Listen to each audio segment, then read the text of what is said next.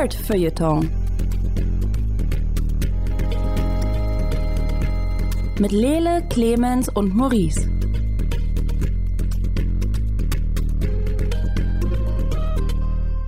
Hallo und herzlich willkommen zum Nerd Feuilleton, einem Podcast über popkulturelle Dinge, die wir spannend und wichtig finden. Mein Name ist Lele Lukas, mit mir hier im hosenlosen Studio ist Maurice Mathieu. Hallo. Und Clemens Zabel. Wir podcasten jetzt schon. Ich habe mir irgendwie eine halbe Stunde später eingetragen. ja. ist gut, dass du dann trotzdem schon hier bist. Dann kriegen ja. wir das vielleicht. Clemens wir mussten ihn aus einem tiefen Loch rausziehen, denn er hat die vorerst, soweit ich weiß, letzte Staffel Bojack Horseman geguckt, zumindest bis auf die letzte Folge. Ähm, ich bin immer noch angeschlagen gesundheitlich, weil ich auf der Manga und äh, Entertainment Expo in Berlin war und man dann so eine Con-Grippe kriegt. Äh, Maurice ist in den Outer Worlds unterwegs gewesen, das neue Spiel von den Menschen, die zum Beispiel Fallout gemacht haben, von dem ich nur ähm, immer mal so einen Screenshot gesehen habe und sehr gespannt bin, was da eigentlich los ist.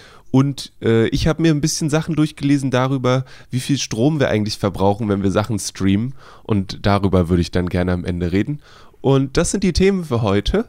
Hm, und wir fangen ein Thema haben, das wirkt irgendwie so erwachsen. Und ich fühle mich richtig scheiße, dass ich über eine Cartoonserie sprechen möchte. Aber du sprichst über eine erwachsene Cartoonserie. Du sprichst über das perfekte Beispiel dafür, dass Cartoons eben nicht nur für Kinder sind, nämlich BoJack Horseman, an, äh, ich wollte gerade sagen Anime-Serie, Animationsserie bei äh, Netflix. Ähm, und da läuft jetzt es, nee, anders. Wenn ich mich richtig erinnere, geht es um einen Schauspieler, ein Pferd, das depressiv ist und Drogen konsumiert und um es herum sind auch alle depressiv und es geht ums Schauspielbusiness. Ähm, und das Ganze jetzt schon für fünf Staffeln? Ja, wir sind jetzt in die sechste Staffel gekommen. Für genau. sechs Staffeln, genau. Okay, Clemens. Mhm. Was ist, also, wie ist die so, die sechste Staffel? Ist es, ist es ein tieferes Loch? Ist es, gibt es Licht am Ende des Tunnels? Ja, die Sache mit Bojack Horseman ist ja immer, dass du denkst, irgendwann kommt Licht am Ende des Tunnels und dann gräbt er das Loch ja noch tiefer. Ähm, es ist eine recht deprimierende Serie, weil es ja darum geht, dass äh, Bojack in den 90ern in einer sehr äh, famous TV-Show war. So geht's ja schon mit dem Titelsong am Ende immer los. Ne? Es, back in the 90s, I was in a very famous TV-Show und von diesem ähm, Fame hat er sich nie wirklich erholt. Und äh, mh, er ist schon ein Arsch, aber wir lernen Staffel für Staffel auch so ein bisschen den Grund dafür kennen, was ihn einem aber auch nicht wirklich sympathischer macht. Also ich habe neulich mh, gehört, es ist das erwachsenere and a Half Man. Und ich muss sagen, das stimmt irgendwie. Also er ist ein bisschen wie Charlie Harper, erinnert mich aber auch total an äh, David Duchovnys Figur in Californication. Nur dass Bojack Horseman ähm, das Ganze nochmal ein bisschen auf der Metaebene betrachtet und nicht so zelebriert. Dieses äh, hedonistische, ich fuck mein Leben ab, sondern er leidet und alle anderen leiden eigentlich auch die ganze Zeit. Und ich glaube, wenn das nicht, ähm, wenn er kein Pferd wäre, das äh, von einer rosa Katze gemanagt wird, wäre das Ganze noch viel, viel deprimierender. ähm, aber so ist, ähm, hängt man irgendwie daran und man ähm, interessiert sich für die Entwicklung. Und ich finde, ähm, Staffel für Staffel ist die Serie immer kreativer geworden. Ich weiß nicht, wie weit ihr seid, ich will jetzt auch nicht zu viel vorwegnehmen, aber in der fünften Staffel gab es eine Folge, die ist ein großer Monolog. Oh, und ja. die ist nicht langweilig. Und ich habe hab das gesehen und dachte mir, das ist eine Zeichentrickserie über ein sprechendes Pferd auf Netflix. Mhm. Und die, diese Folge ist vielleicht mit einer der ähm, großartigsten Sachen, die ich äh, so filmisch je gesehen habe, weil wir ihn nur an einem Rednerpult sehen und es, du bist aber gefesselt. Was vielleicht auch daran liegt, dass sie irgendwie ein bisschen Bild ab hatten davor, ne? weil es ja eine Serie. Wenn es jetzt nur ein Kurzfilm gewesen wäre, wüssten wir alle nicht, wovon er spricht, aber das ist dann halt das Format. Ich kann Bojack Horseman echt nur äh, jedem empfehlen und ich würde auch sagen, sich da nicht abschrecken zu lassen was so dieses, also ich habe mit der ersten Staffel auch so ein bisschen gehadert, weil ich nicht wusste, was sehe ich denn da gerade. Aber es zeigt diese, diese Industrie und sie greifen sehr viele Themen auch auf, bevor sie gesellschaftlich ähm, relevant werden. Also sie hatten dieses MeToo-Ding, bevor das in, im Mainstream angekommen ist, haben sie das schon behandelt. Durch ihre Figur Diane, die meiner Meinung nach die eigentliche Hauptfigur ist. Aber wie auch immer, die sechste Staffel ist genauso großartig und deprimierend wie alle anderen Staffeln auch. Und ähm, wir wissen nicht, wie sie ausgeht, weil wir die letzte Folge erst im Januar bekommen. Was auch ein ziemlicher Mindfuck ist. Wobei ich auch glaube, das muss sich eine Serie erlauben können. Und äh, Bojack Horseman kann das. Okay, da, da muss ich kurz, kurz fragen. Ähm, also alle Folgen der sechsten Staffel sind draußen bis auf die letzte Folge. Genau. Und da kommt jetzt am Ende ein, ein großes Schild, wo sagt, haha, ihr müsst eure Subscription bei Netflix noch bis Januar laufen lassen, wenn ihr die sehen wollt. Ähm, gibt es einen Grund in der Serie oder gibt es gibt's irgendeinen Grund dafür? Ähm, narrativ mhm. haben sie jetzt in der letzten Folge nochmal so einen richtigen Spannungs-Cliffhanger, kann man fast sagen, eingebaut, mhm. der äh, Bojack, glaube ich, ganz schön aus der Bahn werfen kann. Ähm, was mich sogar so weit spekulieren lässt, dass sie ihn am Ende sterben lassen. Und das ist für mich jetzt halt die große Frage, die mich jetzt auch noch bis Januar beschäftigen wird. Wie, wie bringen sie das zu Ende? Okay. Ähm, ich glaube, ich, weil mir fällt jetzt auch keine clevere Lösung ein, wie er da mit Gesicht wieder rauskommt. Andererseits ist er Bojack Horseman. Wie viel Gesicht hat er noch? Hm. Weil er hat sich ja in der letzten Staffel. Ein Meter Gesicht, der ist ein Pferd. Pretty sure that's racist somehow. ähm, hat er ja noch. Äh, er zerstört ja Leben, wo er hinkommt. Ja. Und äh, ich glaube, das wird sich jetzt so final gegen ihn wenden, dass du das nicht mehr weiter erzählen kannst. Hm. Und ich finde das ein gutes Ende. Wenn sie es aber schaffen, das anders zu drehen, dann bin ich auch begeistert. Worauf ich keinen Bock habe, ist, dass es jetzt ein schlechtes Ende gibt, auf das ich bis Januar warten muss. Also Netflix, I'm watching you. Also für mich ist Literally.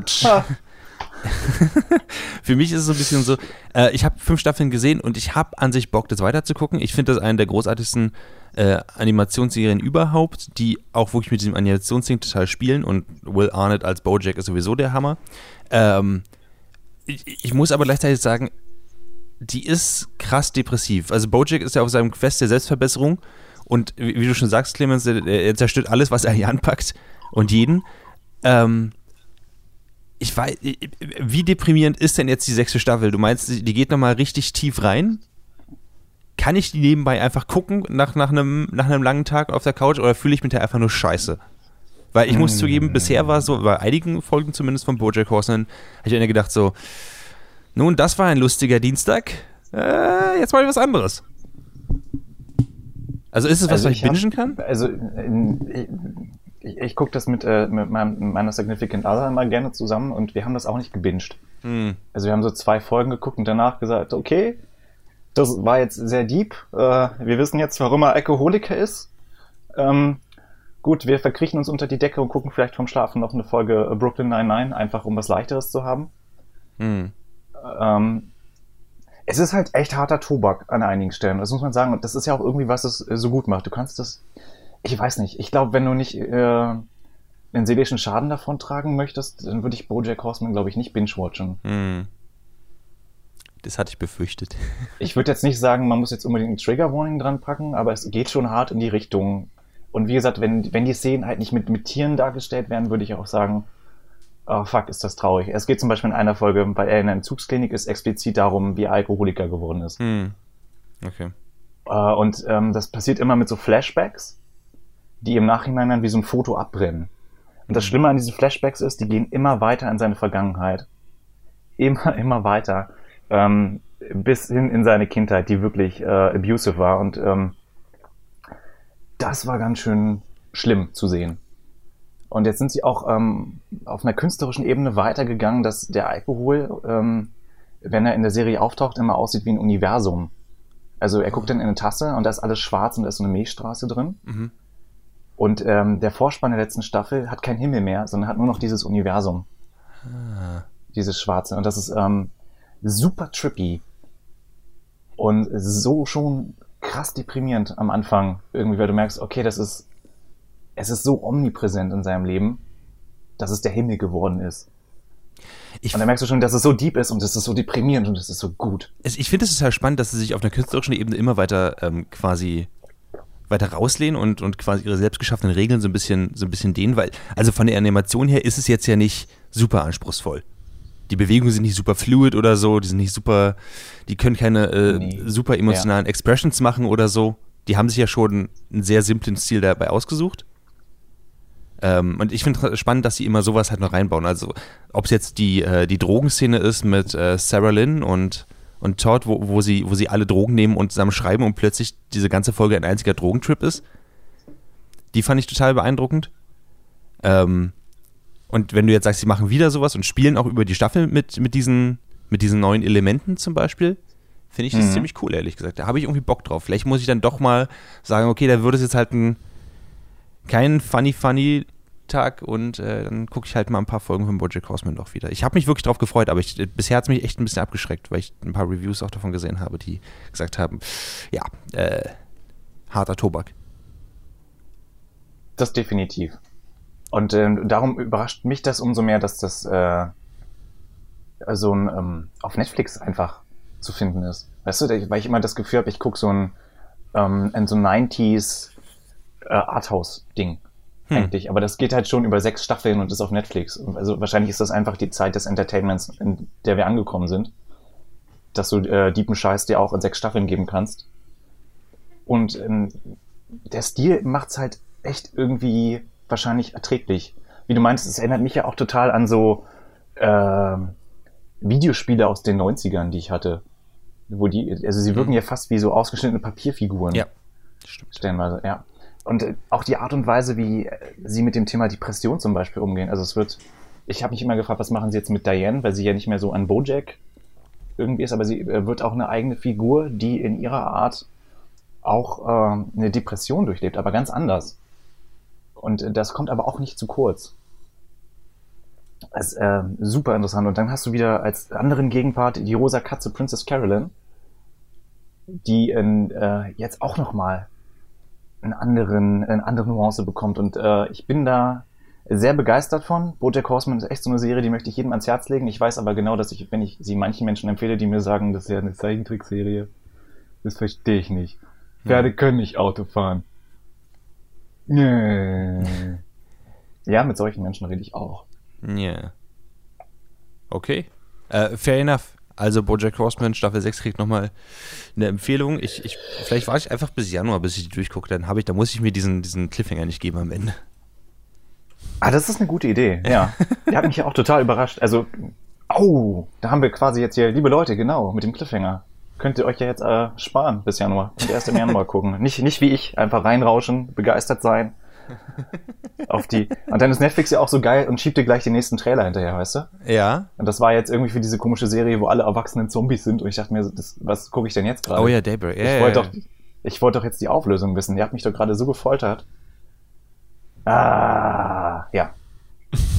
Ihr müsst mir den Stöpsel rausziehen. Ich habe sehr viel Kaffee getrunken. Aber es ist auch, ich meine, das ist auch eine gar nicht mal so blöd von, von Netflix, weil sie so die Unterhaltung aufrecht halten. Jetzt ist nicht einfach so, alle haben Bojack geguckt und dann ist das Thema durch, sondern die Leute reden noch weiter drüber, weil sie ja noch auf eine Folge warten.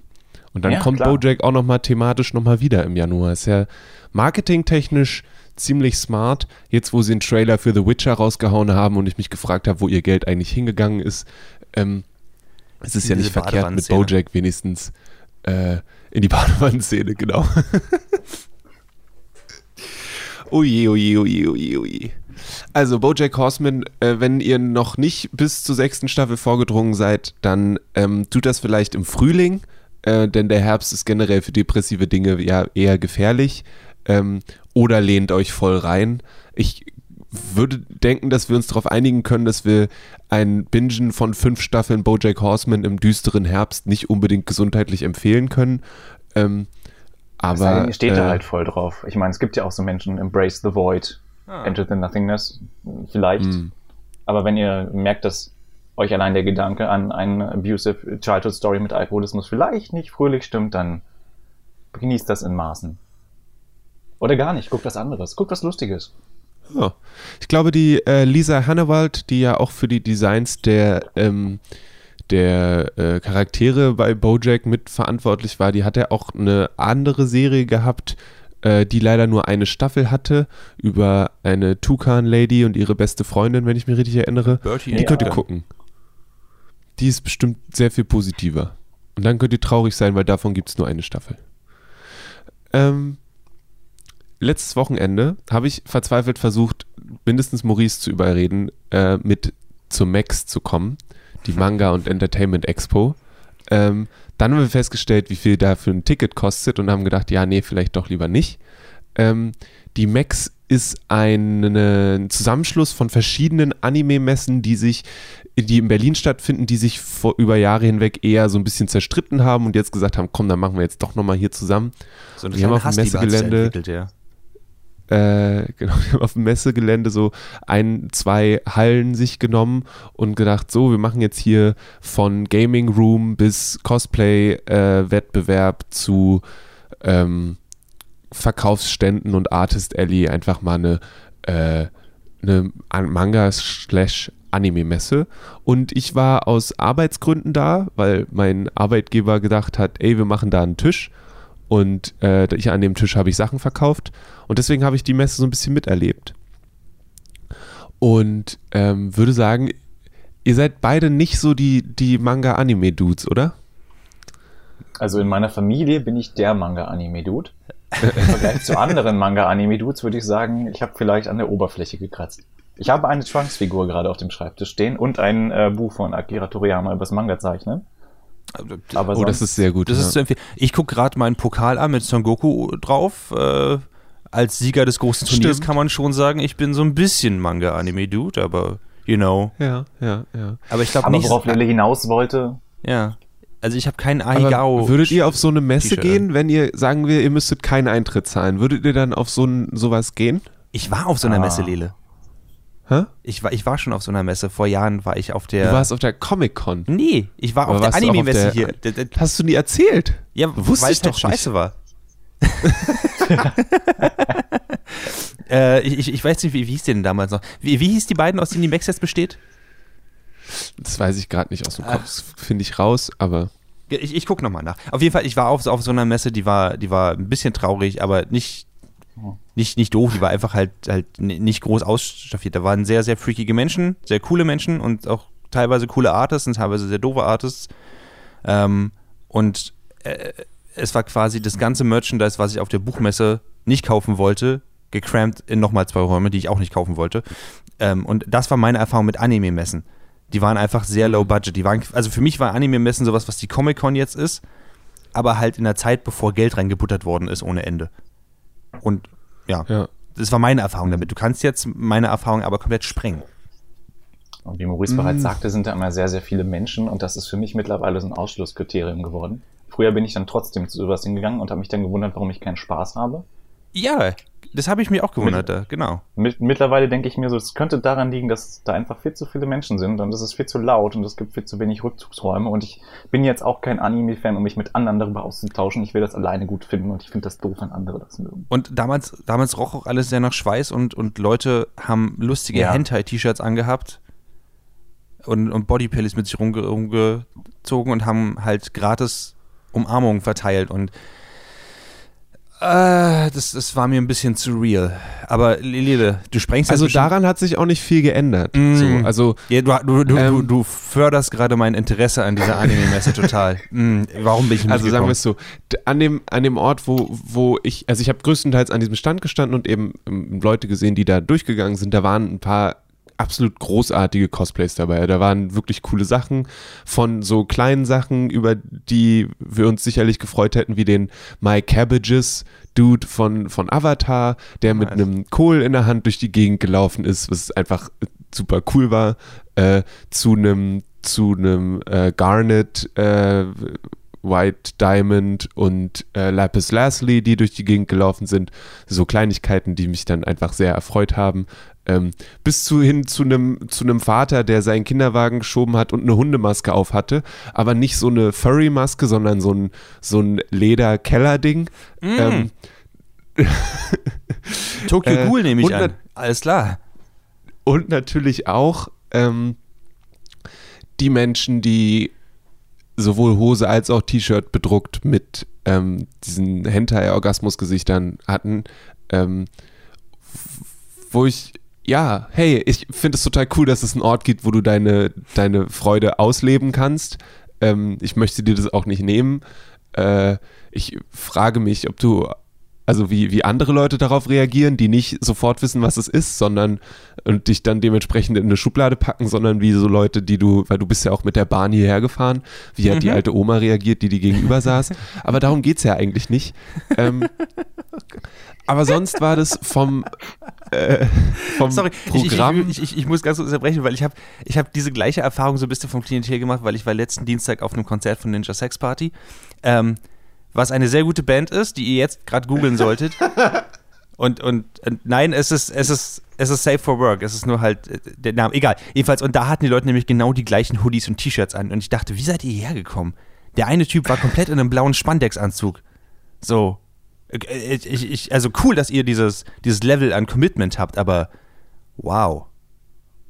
Wirklich das, cool. Das ist auch eine Sache, die ich wirklich cool und beeindruckend finde, ist dieses, also zum einen waren die Menschen nie allein unterwegs, sondern immer in so kleinen Gruppen und hm. die, also es ist dann echt so ein Community-Ding und das ist halt dann so, okay, ihr, das passt vielleicht nicht in meine Normvorstellung oder davon, was ich für guten Geschmack halte, aber das ist ja meistens, solange wie es nur darum geht, dass ich Gesichter auf einem T-Shirt abdrucke, vollkommen okay. Ja. Also, wer bin ich denn dir zu sagen, dass du das nicht machen sollst? Ähm, ich finde es nur ein bisschen weird, aber deswegen ist ja so eine Messe auch cool, weil man auch weirde Leute sieht.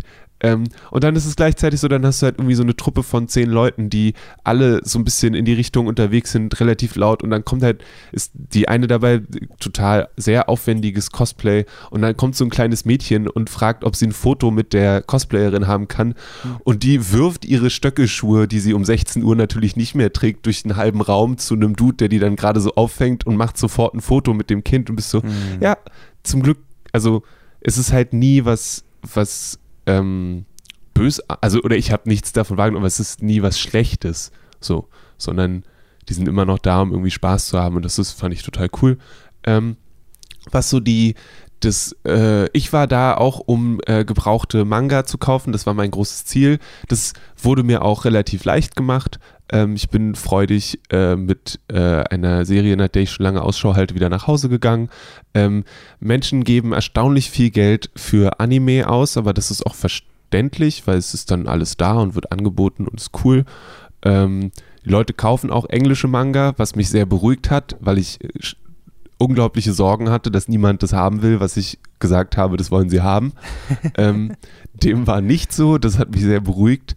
Und ähm, wir haben uns den Stand geteilt mit Leuten, die für KSM Anime arbeiten. KSM ist ein DVD-Verlag. Ähm, und die meinten, dass die Messe vergleichsweise sehr, sehr klein ist, ähm, aber irgendwie doch ganz gut funktioniert hat. Und deswegen sind jetzt alle eigentlich gespannt, ob es die nächstes Jahr wiedergeben wird und wie sie dann weiter wächst und dann vielleicht auch nochmal vielfältiger wird, was das Angebot angeht, nochmal interessanter wird, was auch Gäste angeht.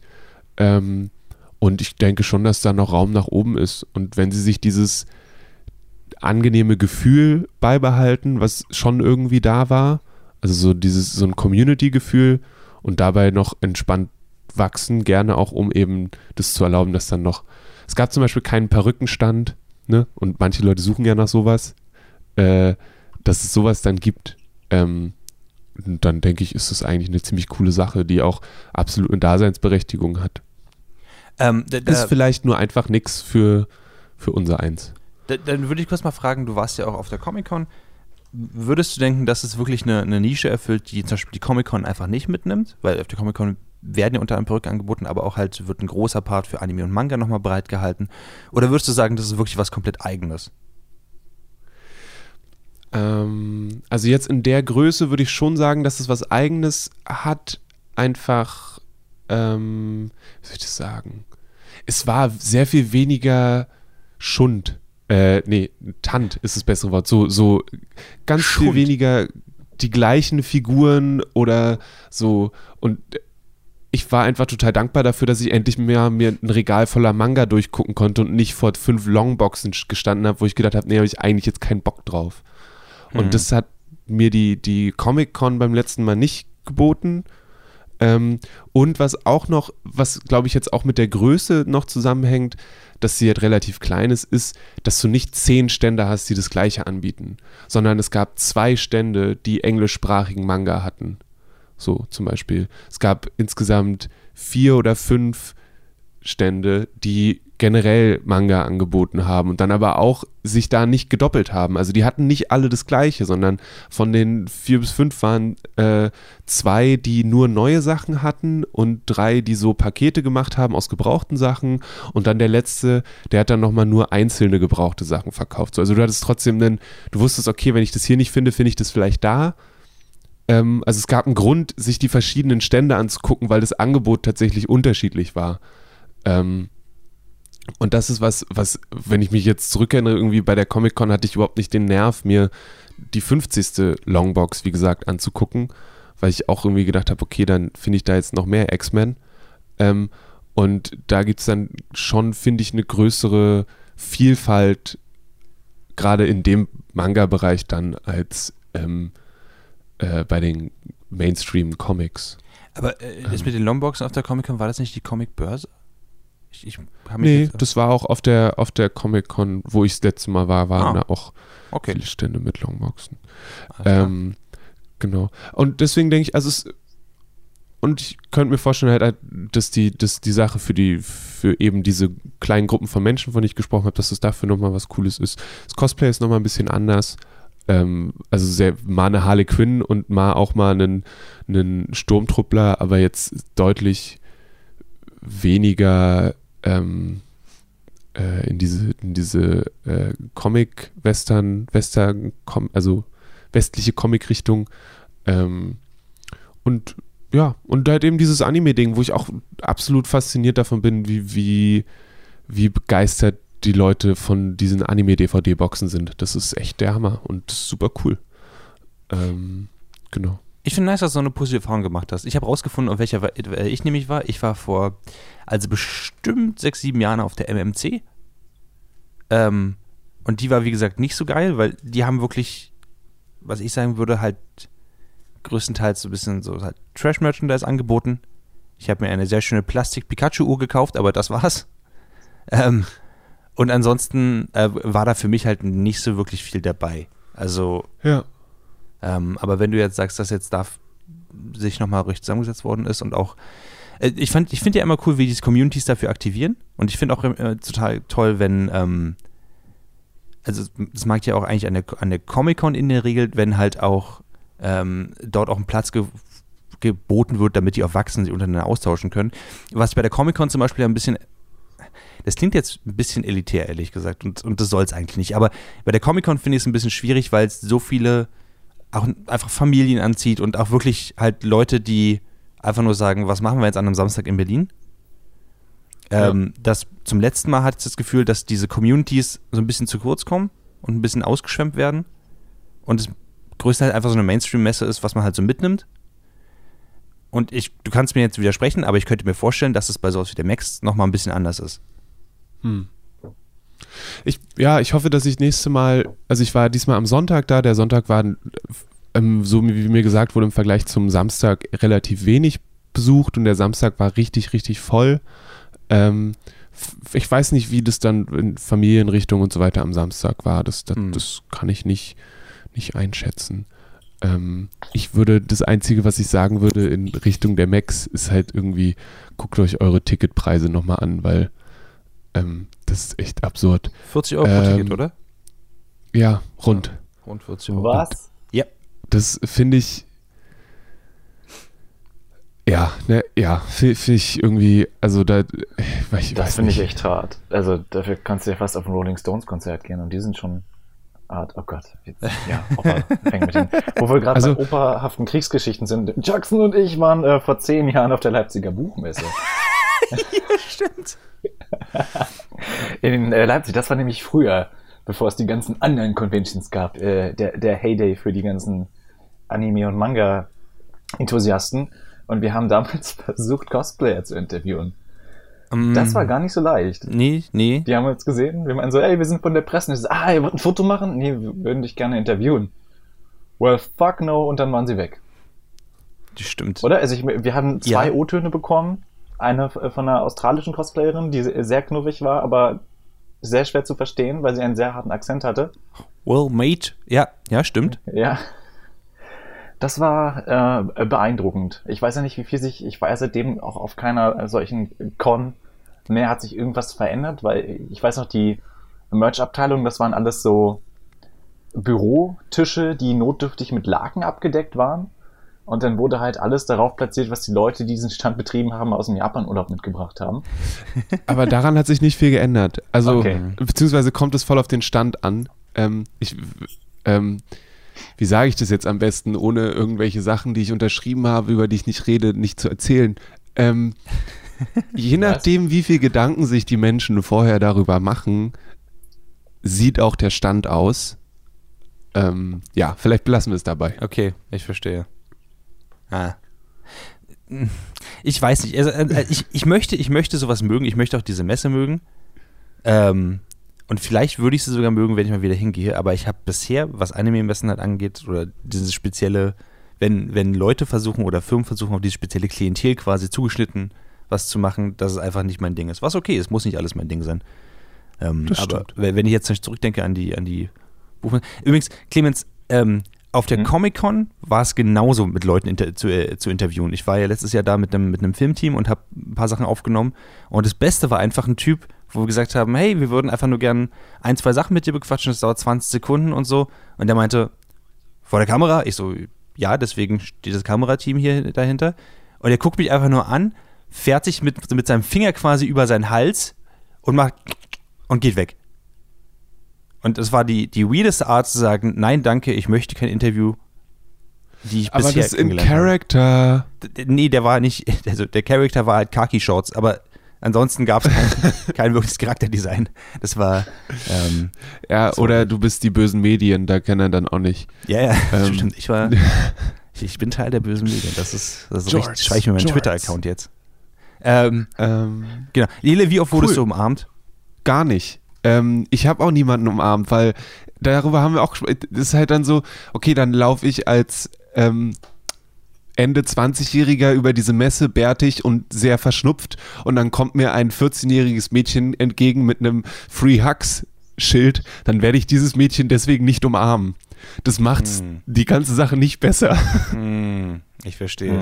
Und den gruseligen Dude äh, der größer ist als ich und auch ein bisschen breiter ist als ich, den werde ich auch nicht umarmen. Ähm, aber Lele, du könntest der gruselige Dude sein mit dem Free Hugs äh, T-Shirt. Ja, sobald ich das 14-jährige Mädchen umarme, weil es ein Free Hugs Shirt äh, Schild hat, werde ich zu dem gruseligen Dude und das möchte ich auch vermeiden.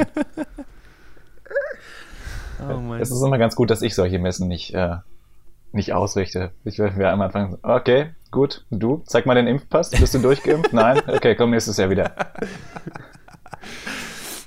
ah, also die drei alternden Herren, die sich hier in dem Podcast darüber echauffieren, dass, dass Leute Spaß an einem Hobby haben. So was gibt's hier nicht. Das ist schon schlimm. Wie können sie nur?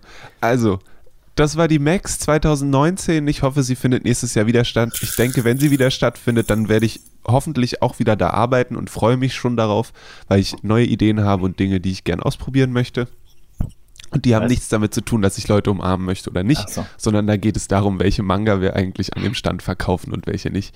Ähm, nächstes Thema. Dün, dün, dün. Die Outer Worlds, ein Videospiel, äh, wenn ich mich richtig erinnere, ist es, ist es dann Bethesda? Nee, ist Obsidian die, äh, Entertainment.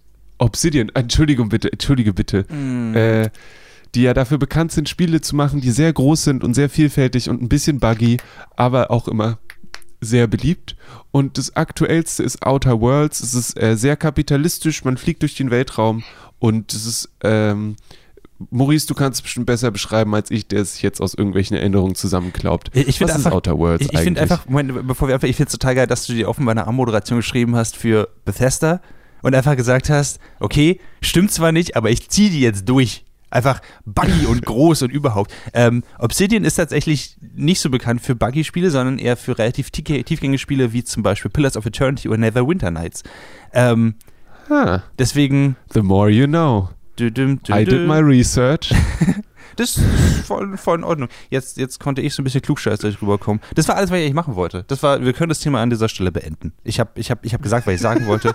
Ich habe dem Lele einen Rüffel gegeben. Perfekt. Ich mache mir so einen Notch in meinen klar gemacht, dass Lele keine Ahnung hat. Ja. Der moderiert ja auch heute. Das können wir genauso weitermachen. Nächstes Thema. Ähm, Nein, also genau. Ähm, äh, The Outer Worlds ist letzte Woche erschienen für PS4, Xbox One und Windows und ähm, ist ein Space Adventure, Schrägstrich First-Person-Shooter und RPG. Ähm, das sind sehr viele Sachen, die ich einfach so reinwerfe. Ähm, für Leute, die schon mal ein Fallout-Spiel gespielt haben, es ist dem sehr, sehr ähnlich. Das liegt daran, dass Obsidian auch Fallout New Vegas gemacht hat. Deswegen wahrscheinlich auch die Überschneidung mit Bethesda. Ähm, weil die haben quasi einen offiziellen Eintrag in dieser Fallout-Serie gemacht und haben sich diesem System sehr stark bedient. Ähm, das heißt, man sieht alles aus der ersten Perspektive. Man hat äh, eine, eine Hand mit einer Waffe eigentlich. Das ist die einzige Personifikation des Charakters, die man halt erstmal so hat und läuft damit halt durch die Gegend, kann 18.000 Sachen aufgreifen und wenn man mit äh, Charakteren spricht, dann zoomt man so ran, der Rest wird ein bisschen blurry und dann kommt man in so eine Konversation äh, mit denen, wo man drei oder vier verschiedene Antworten immer auswählen kann oder Fragen stellen kann. Ähm, so viel erstmal zu dem grundlegenden Gameplay.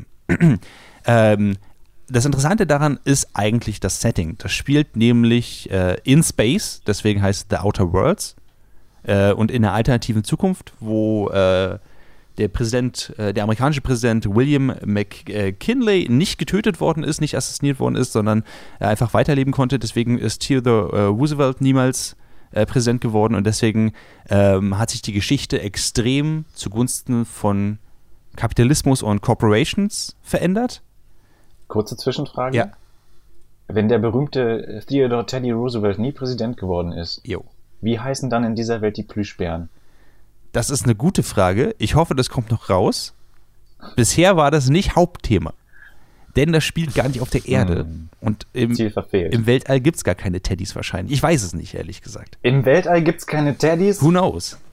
Also, ich bin raus. Das, das Ding ist, dass du halt an sich ähm, gibt es diesen äh, Halcyon-Cluster, der ähm, von verschiedenen Corporations einfach aufgekauft worden ist. Das ist quasi ein Zusammenschluss aus, glaube acht verschiedenen Corporations.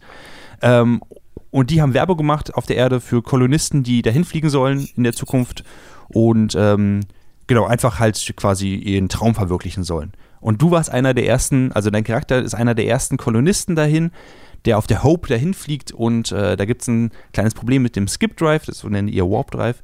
Ähm, und du driftest erstmal so ein bisschen durch Space und nach 70 Jahren wirst du wiedergefunden und dann, dann bist du quasi äh, erstmal auf diesem, auf diesem Schiff und wirst einfach nicht wiederbelebt, weil es ist einfach nicht günstig genug für die Corporations, sich wiederzubeleben und du stirbst wahrscheinlich sowieso, weil so lange kann niemand in äh, Cryo-Sleep, also in, in, Tiefschlaf quasi, ähm, wiederbelebt werden. Ähm, das ist quasi die Prämisse. Und dann kommt ein verrückter Wissenschaftler und weckt dich trotzdem auf und gibt dir äh, eine eigens selbst hergestellte Lösung, um äh, dich vom Platzen deiner ganzen Zellen äh, zu retten und sagt, yo, übrigens, deine ganzen anderen Mitkolonisten, die werden einfach hier oben gehalten, weil sich für die, für die Corporations nicht mehr lohnt, die aufzuwecken. Das, das rechnet sich einfach nicht. Deswegen sagen sie einfach, die Hope ist verschollen. Und du wirst auf den Planeten geschickt und gesagt, hey, äh, du musst mir jetzt helfen, aber die Leute mit aufzuwecken.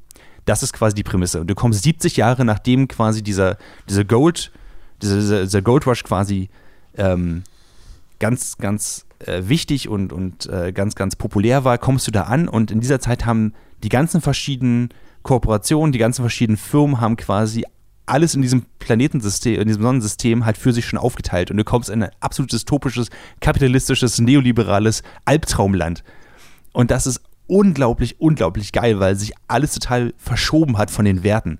Du triffst relativ schnell zum Beispiel jemanden, der angeschossen worden ist und sagt, ey, ich kann keine Hilfe von Leuten aufnehmen, die nicht in der äh, Spacers Choice, das ist eine der Firmen, äh, Familie drin sind. Und dann sagt er, oh verdammt, ich habe meinen Jingle vergessen. Uh, it's not the best choice, it's Spacer's choice. Ähm, und auf diese Art wirst du in diese Welt quasi introduced. Jeder hat quasi eigene Jingles, eigene Lines, die er, die er aufsagen muss, weil er ansonsten Penalties bekommt. Ähm, und je mehr du über diese Welt erfährst, desto, desto krasser wird es. Du erfährst zum Beispiel irgendwann, dass ähm, Kinder, die geboren werden, während man angestellt ist in einer dieser Familien, diesen Firmen gehören äh, oder diesen, diesen Firmenfamilien gehören und quasi dann wieder ab 12, 13 Jahren wieder für die arbeiten müssen.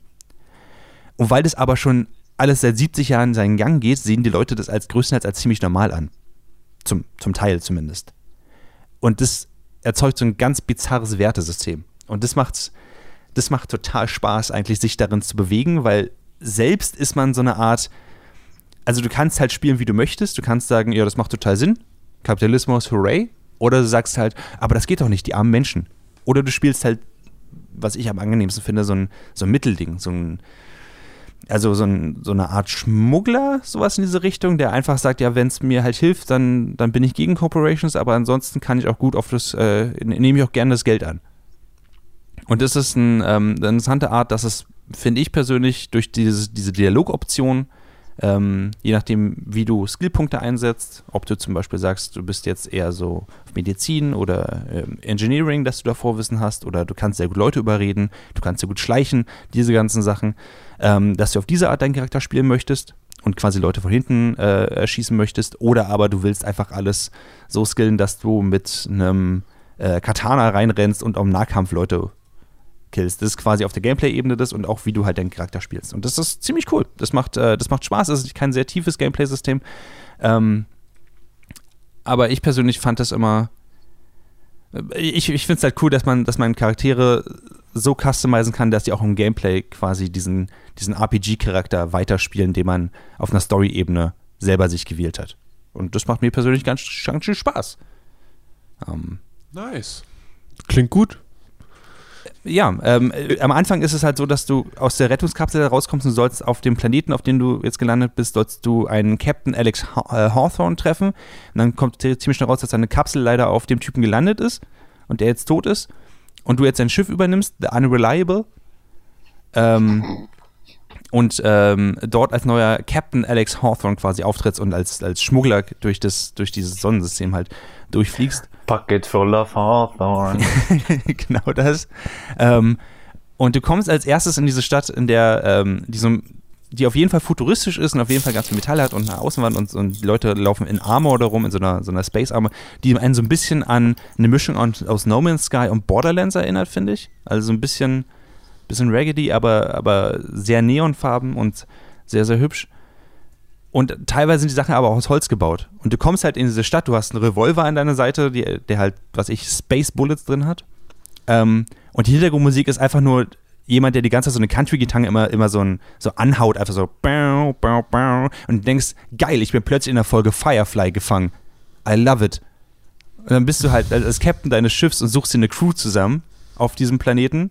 So eine Ingenieurin hast du dann, du hast irgendwann hast du ähm, ein Priester dabei, der äh, Scientism predigt. Scientism ist, ist eine von Corporations erstellte große Religion, die dort praktiziert wird, die am Ende quasi immer als großen, den großen Plan verfolgt. Und der große Plan heißt meistens, und jetzt geht zurück an die Arbeit. Ähm, und äh, du entdeckst halt immer mehr von, von, dieser, von dieser Stadt und von dieser Welt. Und am Ende ist quasi des ersten, des ersten großen Quests, das ist ja das ist ein Singleplayer-Spiel, das hat das deswegen Karten, die groß wirken, aber nicht lächerlich groß sind. Das heißt, du kannst innerhalb von, ich glaube, drei Minuten die gesamte Karte von A nach, also von, von, von oben nach unten durchlaufen, was sehr, sehr angenehm ist. Ähm, und auf dieser Karte geht es halt darum, dass du für dein Schiff einen Power-Regulator brauchst, also irgendein, irgendein Teil. Und du kannst es entweder von der Stadt nehmen, die Stadt, die ein absolut corporate Hellhole ist und ähm, wo die Leute so indoktriniert sind, dass sie sagen, äh, ja, wir, uns geht's ja gut. Ich meine, gut, wir müssen 16 Stunden arbeiten und wenn wir krank werden und nicht gut genug gearbeitet haben, kriegen wir keine Medizin. Aber das heißt einfach nur, dass man besser arbeiten muss. Dann kriege ich ja auch Medizin. Und die das so internalisiert haben, dass sie wirklich sich selbst dafür verantwortlich machen. Ähm, und die arbeiten alle in dieser Salt Tuna Fabrik. Oder aber Du äh, nimmst die Power von den Deserteuren weg, die ein Gewächshaus erstellt haben und so eine Art, so eine, so eine freie Hippie-Kommune gegründet haben. Du kannst selber entscheiden, was du halt machst. Und eine von beiden verdammst du aber auf jeden Fall größtenteils ähm, zum Tode. Das ist eine heavy Entscheidung. Und das Spiel sagt auch von Anfang an, es gibt keine richtigen Entscheidungen sozusagen, sondern nur so, wie du deinen Charakter spielen möchtest. Und das macht das Ganze sehr, sehr angenehm. Ähm, und ich bin, ich bin sehr tief darin gefangen ehrlich gesagt. Bitte, nicht, nicht zu viele okay. Fragen auf einmal, das ist jetzt ein bisschen, ein bisschen heftig. Nacheinander bitte. ist es was, ähm, wo du jetzt noch die nächsten 75 Stunden mit verbringen wirst? Oder ist es so ein Ding von, okay, nach 30 Stunden weißt du, jetzt ist fast vorbei, bist du auch durch? Wie, wie hält sich das? Ähm, ich finde es ziemlich angenehm, dass man, also na, laut howlongtobeat.com ist das Spiel, wenn man wirklich alles machen möchte, ist man 30 Stunden durch. Ansonsten einfach nur mit Haupt- und Nebenquests ist man so in 20 Stunden durch, was eine super Länge ist. Ich bin jetzt bei ungefähr 10 Stunden ähm, und habe das sehr genossen. Ich finde, das, das Kampfsystem, also dieses, dieses First-Person-Shooter-System ist nicht tief genug, dass ich sagen würde, dass ich jetzt irgendwie 60 Stunden damit verbringen möchte. Ähm, aber das ja. Spiel gibt einem auch größtenteils Optionen, das zu umgehen. Zum Beispiel, ich habe meinen Charakter ziemlich halt in Schleichen und Hacken hochgelevelt. Das heißt, ich kann, äh, ich war teilweise auf einer, auf einer Space-Station und konnte mich einfach ähm, um die Leute rumschleichen und konnte dann, weil da ganz viele Killer-Roboter waren, einfach einen Computer einstellen, dass sie alle jetzt in äh, Power-Sleep-Modus gehen. Und dann konnte ich einfach normal ja. durchlaufen. Und dass es halt verschiedene Möglichkeiten gibt, sowas zu umgehen, finde ich unglaublich attraktiv und finde ich unglaublich interessant für, für den Spielstil, den ich suche.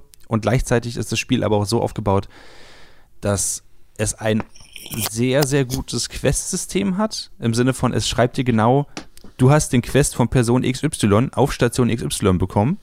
Du hast das bisher gemacht, du hast folgende Option jetzt, das und das zu machen. Und hier ist Ach, ein großer, cool. großer grüner Pfeil, wo du hingehen kannst, der sich ändert, je nachdem, wo du, wo du halt bist. Das ist ein Quest-System, was ich auch jetzt für zwei Wochen liegen lassen kann. Und wenn ich nur eine halbe Stunde spielen kann, kann ich mich auf einen Quest fokussieren und das machen. An der Punkt, ich spiele nebenbei Witcher 3 und hasse jeden Moment davon, weil, das, weil dieses, dieses Quest-Journal-System der absolute Rotz ist. Ähm, und das ist halt total schrecklich in dieser Hinsicht, weil äh, das dich einfach sagt, okay, reite 10 Minuten durch die Gegend und, und, und jetzt reite 10 Minuten in die andere Gegend. Die Quests sind nicht super, also sind bei beiden nicht super clever. Die Quests sind dann so, ey, geh in dieses Gebäude und hol mir einen McGuffin einfach raus. Und das ist meistens mhm. relativ simpel ge gestrickt, aber nichtsdestotrotz einfach der Fakt, dass es Outer Worlds, habe ich das Gefühl, respektiert total meine Zeit und, und streckt sich halt nicht auf 80 Stunden, obwohl sie es hätte machen können. Sie verzichten auf Filler ja. und das ist einer meiner wichtigsten Punkte tatsächlich, dass sie einfach sagen, hey, du kannst alle Quests jetzt hier abarbeiten, dann musst du diesen Ort auch nicht mehr besuchen oder du kannst auch einfach sagen, du bezahlst jetzt eine Ingame, also eine Ingame-Währung, nicht, nicht Microtransactions, aber du kannst zum Beispiel einen Quest so lösen, dass du sagst, du, du zahlst 10.000 Bits von deiner Währung. Dann kaufst du halt keine Waffe, sondern kaufst dir halt dann quasi den Quest-Reward für, für den nächsten Quest und kannst die ganzen Nebenquests komplett umgehen. Und ich liebe es, dass Spiele sowas anbieten. Hm. Ähm, nice. Das klingt nach einer wirklich coolen Sache. Ist es was, was, was Clemens auf seinem Rechner noch spielen könnte, wenn er dazu Lust hätte? Ich bin mir nicht ganz sicher. Also ich muss zugeben, es sieht nicht sehr grafikintensiv aus. Äh, es sieht sehr nah an Fallout 3 aus. Also es ist, es ist nicht super hübsch. Das, das Hübscheste, was sie quasi hinbekommen, ist eigentlich durch diese Color Palette, die sehr an, an wie gesagt, No Man's Sky erinnert, sehr neonfarben ist. Ich nehme an, vielleicht mit, mit Müden und Husten würde der PC das noch hinbekommen. Mhm. Ähm, und der, der, also der Fun-Part daran ist, ähm, die Leute ignorieren es teilweise, weil es erst quasi angekündigt worden ist für alle, für alle Plattformen auf dem PC, also auch für Steam. Und dann haben sie einen Deal mit äh, Epic äh, ausgehandelt, oh, dass es für ein Jahr so nur, einer von denen. Genau, nur im Epic Game Store ist. Was mich persönlich überhaupt nicht interessiert, wenn das Spiel gut ist, dann holt es euch das so. Egal. In diese Diskussion wollen wir jetzt gerade nicht reinkommen. Ähm, aber das Spiel ist halt auch im, im Windows Store weil es auf Xbox One ist. Und man kann sich einfach für momentan für 1 Euro pro Monat äh, ein Windows Game äh, Microsoft Windows Game Pass holen. Ähm, was so eine Art Subscription Service ist für Spiele. Da sind 100 verschiedene Spiele drin, die man sich halt ähm, spielen, die man runterladen kann und spielen kann, solange man möchte. Solange man mhm. in diesem Subscription Model drin ist. Ähm, und es kostet, glaube ich, regulär für einen PC 3 Euro oder so pro Monat. Und das Spiel ist halt letzte Woche rausgekommen. Es kostet neu ungefähr 60 Euro. Und ich habe jetzt halt einen Euro bezahlt ja. und kann es jetzt spielen für einen Monat oder zwei. Und dann kündige ich das wieder. Ja. Ähm, und das finde ich sehr, sehr angenehm und sehr, sehr attraktiv. Ähm, ja. Subscription Services sind eine tolle Sache dafür, um sich Sachen runterzuladen. Wie gut das für die Umwelt ist, weiß ich aber nicht. Oh. Ich dachte, ich, ich baue jetzt die nächste Brücke, aber wenn ihr noch Fragen zu dem Spiel habt, haut sie jetzt raus. Wie hieß es nochmal? The Outer Worlds von Obsidian Entertainment und gepublished wurde es von, ich glaube, Private Studios oder so, was ein Subsidiary von ähm, 2K ist. Ich weiß, was all diese Worte bedeuten. hast, du noch, hast du noch Fragen dazu, Clemens? Oder wollen wir zum nächsten Thema weitergehen? Ich finde ja fast, das klingt dystopischer und deprimierender als Bojack Horseman. Wie spielst du das? Ähm, sie macht, es ist einfach sehr, sehr lustig aufgesetzt. Es ist, es ist super dystopisch, aber weil die Farben einfach alle so bunt sind und die Charaktere, also es ist schon deprimierend, gerade weil zum Beispiel du triffst am Anfang ähm, eine junge Frau, die als Ingenieurin dort angestellt ist in dieser, in dieser Salt Tuna, in dieser Fabrik in Edgewater, in dieser ersten Stadt, in die du kommst. Ähm, hm.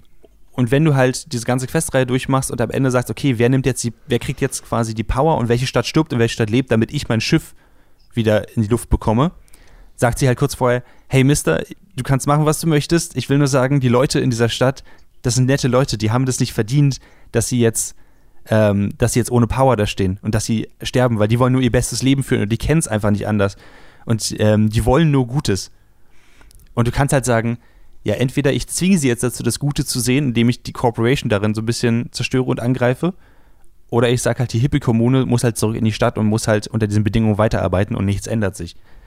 Und es ist eine krasse Entscheidung, das ist wirklich deprimierend. Auf der anderen Seite hast du dann wieder sowas wie das zum Beispiel, äh, wenn du Leute fragst, was ist ihr Lieblingssong, dann sagen sie, ah, mein Lieblingssong ist der Jingle von Spacer's Choice.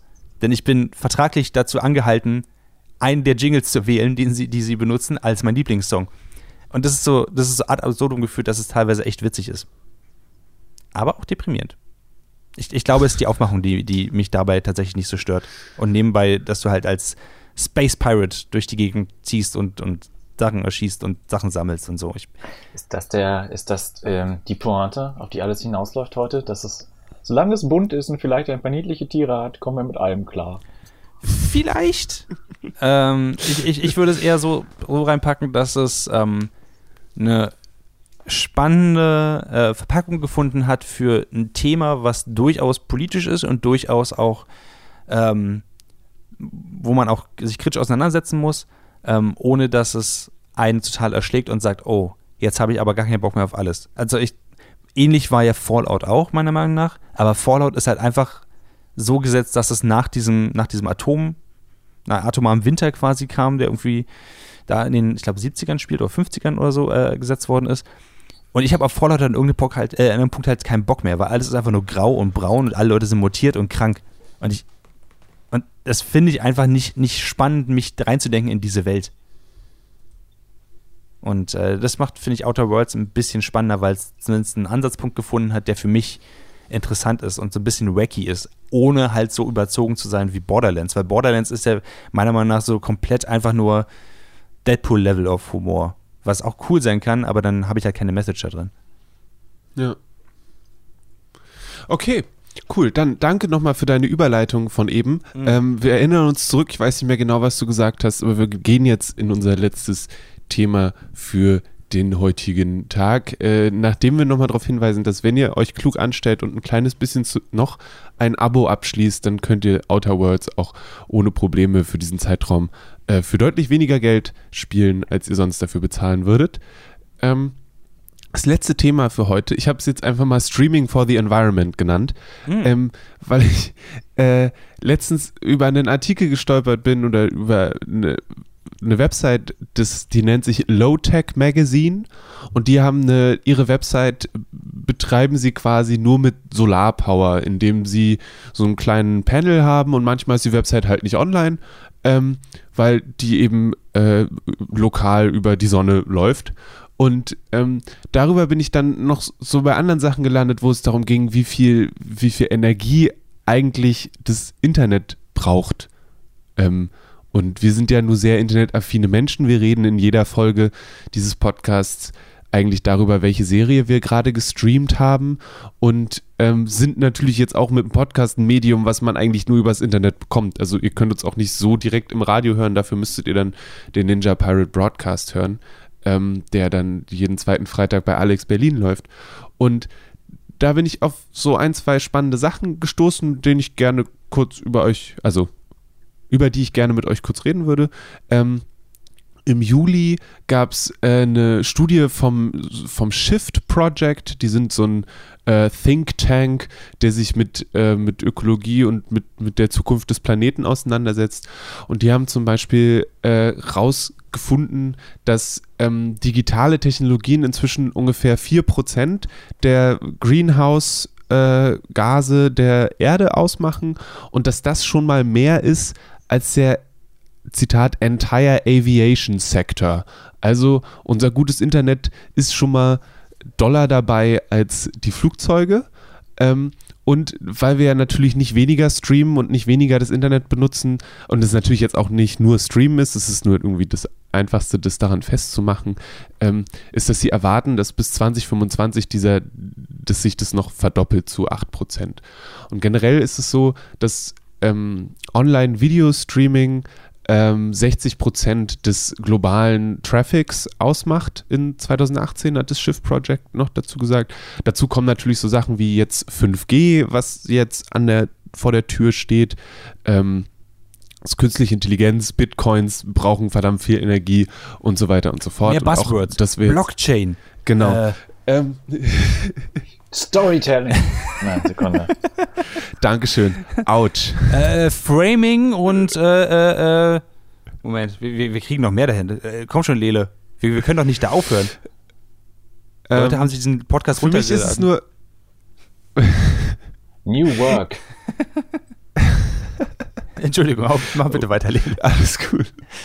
Ähm, ich finde nur, ich, wir haben im, im, Vorgespräch ein bisschen übersprochen, aber ich finde diesen Gedanken total spannend, sich auch nochmal bewusst zu machen, dass halt Streaming zwar irgendwie eine super coole Sache ist, ähm, aber natürlich auch nicht einfach so passiert. Also wenn man sich einfach mal überlegt, dass dann, keine Ahnung, Netflix Bojack Horseman auf einem Server irgendwo in den USA auf irgendeinem Schiff, was natürlich die ganze Zeit gekühlt werden muss, weil die Server sonst zu heiß laufen und ähm, Wahrscheinlich werden die Server auch noch von Amazon betrieben und dann ist es noch so ein ganz anderes Ding und dann muss es, müssen diese Daten, Unmengen von Daten, die ja irgendwie in so einer Staffel äh, am liebsten noch 4K aufgelöster äh, Serie von da nach hier äh, geschickt werden und dann gucken wir uns das einmal an und dann nie wieder.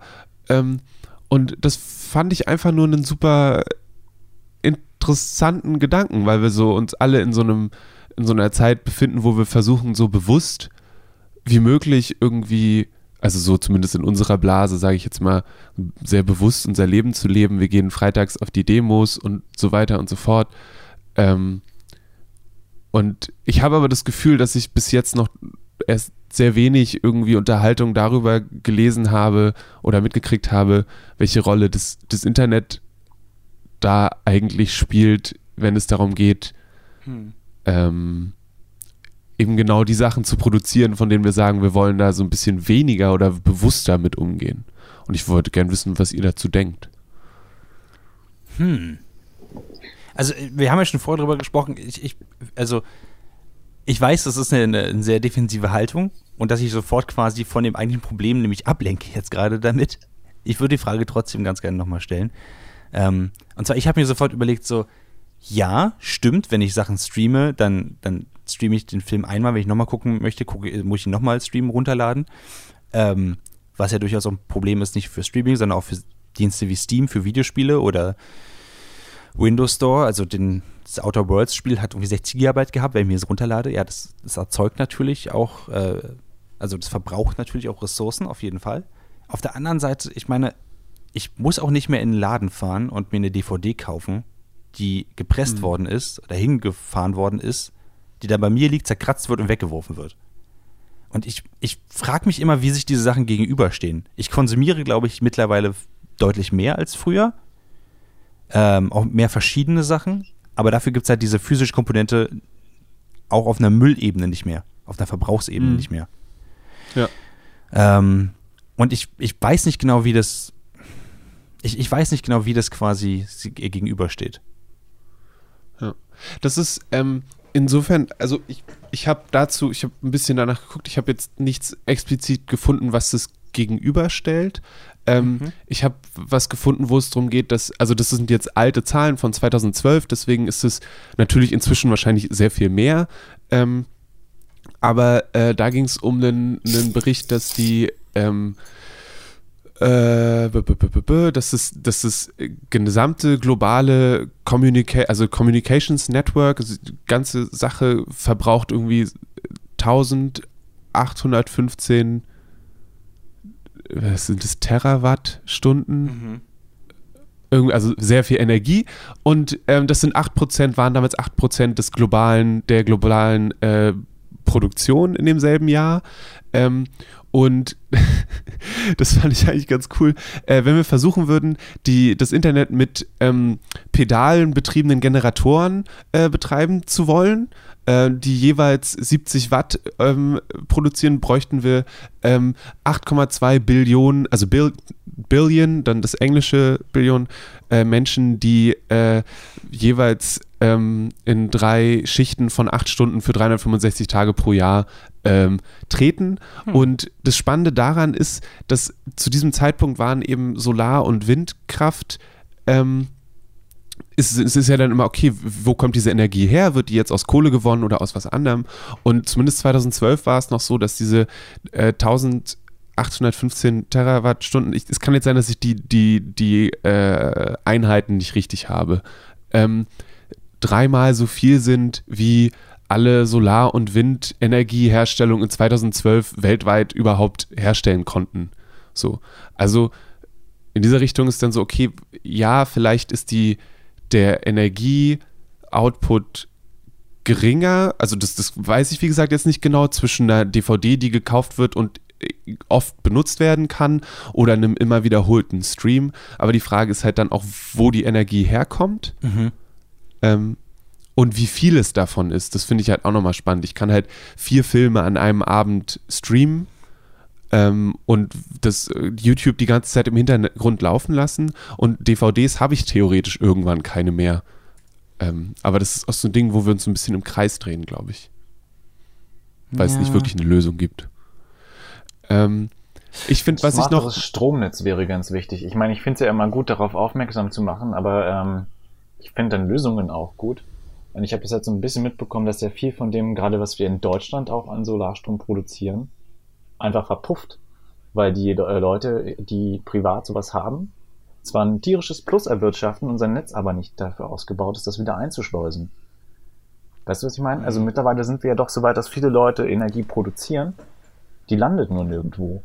Und äh, ich denke schon, dass das irgendwie klar ist das, was Maurice meinte, du hast halt immer dieses eine Ding gegenüber dem anderen, ne?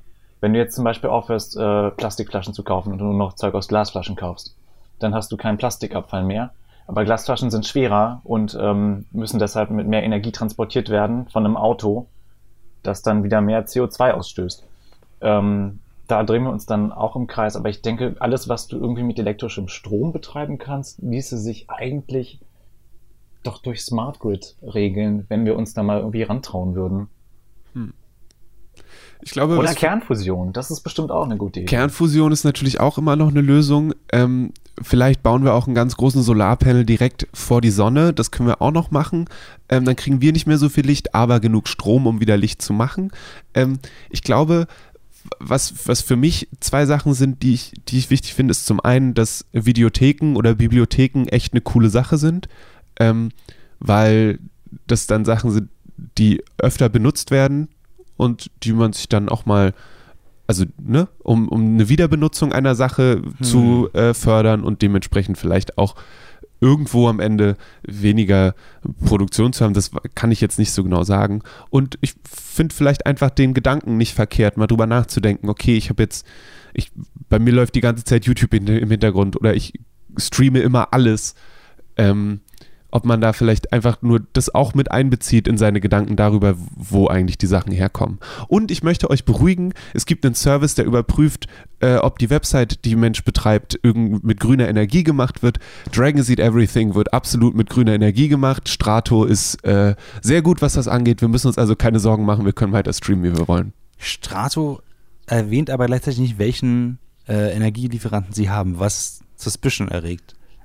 Dagegen zum Beispiel Jetzt machst du nicht kaputt, Schatz. dagegen Biohosts zum Beispiel, die sagen, hey, pass auf, so sieht es hier aus und äh, da kommt die Energie her und so wird sie weiterfahren. Ja. Ähm, ich ich habe mich vor kurzem damit beschäftigt und fand es sehr, sehr spannend, dass einige Hosts sagen, wir sind grün. Ich, wir sagen nicht wie grün, aber, aber grün.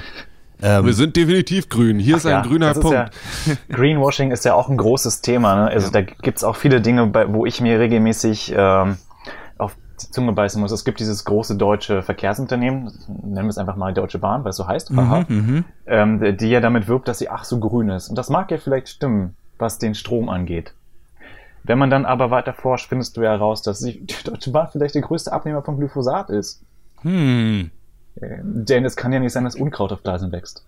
Das stimmt. Das ist. Äh, und da muss man schon mal alle Gleise mit dieser scheißgiftigen Chemikalie behandeln. so, das ist. Ähm, Grün wird sich immer gerne rangeschrieben und muss dann immer ein bisschen nachgucken. Ich gebe Lele aber total recht, dass es unheimlich wichtig ist, ähm, mal den eigenen Konsum da an der Stelle ja, zu hinterfragen. Das stimmt. Genau. Ähm, und dann in derselben Richtung eben auch dieses, also äh, brauche ich einen neuen Laptop, weil in Laptops muss unglaublich viel Energie reingesteckt werden, damit sie überhaupt erst vor uns stehen. Das darf man dann auch nicht vergessen, dass das ja. Ähm, ich also brauchte ganz dringend einen neuen Laptop. Shame, shame, ich shame. auch. Bevor wir, bevor wir jetzt aber ganz abdriften und zu Laptops gehen, würde ich gerne eine Sache nochmal ansprechen, Lele. Du hast gesagt, ja. was, wenn, wenn zum Beispiel, wenn ich hier auf Netflix jetzt zugreife und jetzt in Amerika steht der Server und ähm, Netflix hat keine eigenen Rechenzentren, sondern läuft komplett über die Amazon Cloud Services. Und da liegt mhm. so ein mhm. bisschen da ist ein bisschen die Krux, weil ähm, die Amazon Cloud Services schreiben auf ihrer Seite, wir sind bestrebt, 100% Naturstrom zu benutzen, langfristig. Und das langfristig ist das Problem, weil momentan aus einem Bericht, den, den Greenpeace auch auseinandergenommen hat, ähm, sind, das war vor einem halben Jahr zumindest, sind 12% davon erneuerbare Energien. Und ähm, ja. das ist, das ist wirklich, auch du jetzt mal meines Clemens, dieses Greenwashing, das ist ein riesengroßes Problem, dass äh, dass ein Großteil auch jetzt von Amazon zum Beispiel abhängig ist und Amazon einfach doesn't give a fuck. Und, ähm, Aber? Congratulations an den Texter. Die Formulierung merke ich mir. ja. Wenn mich das nächste Mal irgendjemand fragt, Clemens, hast du das gemacht? Bestrebt äh, bin ich schon, das langfristig äh, zu machen. ja. Ich bin 100% fertig damit, langfristig. Ähm, langfristig, langfristig bestrebt. Es gibt, ähm, genau, das hat, das hat Maurice eben schon gemacht gemeint, es gibt von, von Greenpeace den äh, Clicking Clean Report, den gibt es aktuell den zu 2017. Ähm, da geht es darum, wer benutzt, also wer im Internet ist eigentlich mit welchem Strom unterwegs und das dann aus von Seiten äh, Greenpeace. Ich möchte außerdem empfehlen, wie gesagt, das Low-Tech Magazine. Ähm, wenn ihr das einfach mal in die Suchmaschine eurer Wahl eingebt, findet ihr ähm, diverse Sachen dazu, wo die dann überlegen, hey, brauchen wir einen, einen Speed-Limit fürs Internet vielleicht? Wie baut man eigentlich eine Low-Tech-Website? Und ähm, wie ist, was ist der Fußabdruck von digitaler Technologie? Ähm, und wenn ihr dann sonst weiter guckt, findet ihr ganz viele Sachen, natürlich auch diese Sache von, der, von dem Shift Project diesen, diesen Bericht darüber, wie Streaming und so weiter, wo dann ja nicht nur Netflix, sondern auch so Sachen wie Pornhub mit reingehen, was die Menge an Streams angeht. Was die anderen 30 ähm, Prozent sind, ja. Ja. Und äh, vielleicht denkt ihr da einfach weiter drüber nach. Aber bitte ladet euch weiterhin unseren Podcast runter. ähm, ja, ladet euch einfach die Datei runter, packt sie auf den USB-Stick, verteilt sie an Freunde und Familie. Genau. Und Guckt eure Pornos vielleicht generell woanders. Pornhub ist, glaube ich, mit so die böseste aller Seiten der Welt. Das ist wohl wahr, genau. Lasst die Finger von Mindfreak. Ähm, und ja, das wäre es dann für diese Ausgabe, 36. Ausgabe des Nerdfeuilleton Podcast. Wir sind in zwei Wochen wieder für euch da. Dann Bis mit Folge 39, was war nämlich die 38. Ausgabe vom Nerdfeuilleton Podcast. Ah, fuck. Vielleicht hätte ich gar keine Nummer sagen sollen. ähm, Aber so selbstsicher, perfekt. mit so viel das Überzeugung. Ich bin so weit gekommen. Naja, ähm, wir sind in zwei Wochen wieder mit dem Nerdfiltron da. Bis dahin gibt's äh, nächste Woche den Ninja Pirate Broadcast und alles nächste Woche Freitag bei Alex Berlin den Ninja Pirate Broadcast. Und sonst alles andere, was wir so machen auf dragonseateverything.com. Da gibt es auch zum Beispiel gerade die Playlist zur letzten All-You-Can-Eat-Sendung und so weiter und so fort. Da findet ihr viele coole Sachen und die könnt ihr dann da genießen. Und ähm, Maurice hm. den, wenn ihr den ärgern und nerven oder sagen wollt, wie schön seine Haare sind, wie sie es eigentlich immer sind, deswegen könnt ihr das auch immer ruhig sagen, Danke. schreibt ihm doch äh, auf Twitter, da findet ihr ihn unter äh, Maurice Mathieu. Genau, das ist nicht mehr Chucky Chuckson, das ist jetzt jemand anders. ähm, Clemens findet ihr auch unter seinem Namen äh, bei Twitter, wenn ich mich richtig erinnere? Bei Twitter, bei Instagram, eigentlich überall. Ich glaube, ich habe sogar irgendwo noch ein MySpace-Profil, aber. Es gibt auch einen Instagram-Account, glaube ich, der ist Turtle Dojo, da könnt ihr seinen Schildkröten dabei zugucken, wie sie ja. sich im Wasser drehen. Ähm, und ich bin bei Twitter unter Kalle Blomquist, ähm, weil ich keine Lust habe, meinen Namen da einzugeben. Ich bin der letzte, das letzte Überbleibsel dieser unprofessionellen Art im Internet, sich zu präsentieren. Ähm, wir werden sehen, wie es weitergeht damit. Trotzdem mehr Follower äh, vielen Dank. Ich. Verdammte Kacke. Ich meine, vielen schon. Dank fürs Zuhören. Äh, wir hören wieder voneinander, wie gesagt, in zwei Wochen. Bis dahin zieht euch doch die anderen Sachen rein, die wir machen. Lasst uns eine Review da. Clemens liest sie dann irgendwann vor, wenn wir mal wieder gucken, ob wir überhaupt Reviews haben. Und das war's Klar, eigentlich von verloren. uns aus.